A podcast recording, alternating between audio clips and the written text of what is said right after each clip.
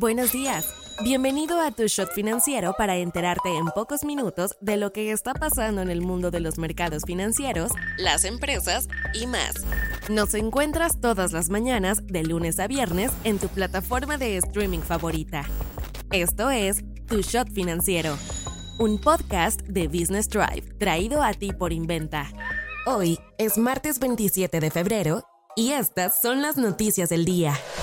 ¿Con qué empezamos? El Fondo Monetario Internacional instó a las economías del G20 a actuar en conjunto para lograr atender los retos del futuro de manera efectiva. El organismo considera que los países deben aprovechar la inteligencia artificial y el cambio climático para impulsar el crecimiento a nivel mundial.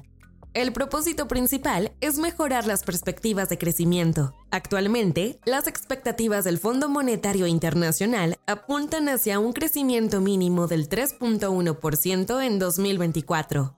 Este bajo nivel afectaría a todos los países, pero implica mayores riesgos para las economías en desarrollo. Incluso podrían tardar 130 años en reducir la diferencia de renta per cápita con las economías avanzadas. El análisis del Fondo Monetario Internacional también considera que es urgente atender otras problemáticas, tales como el descontrol inflacionario, la estabilidad en los mercados laborales, los asuntos fiscales y frenar el aumento de la deuda pública.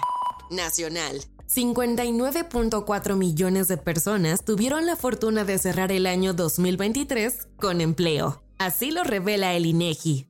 Este dato económico es respaldado con la creación de más de 1.1 millones de empleos durante el cuarto trimestre de 2023. Los sectores que resultaron más favorecidos ante la creación de empleos son el comercial, el de comunicaciones, el de servicios y el de construcción. Los datos del INEGI también revelan que un total de 32.5 millones de personas se desarrollan en la economía informal. Desafortunadamente, los trabajadores de este sector no pueden gozar de estabilidad laboral, salarios justos y prestaciones.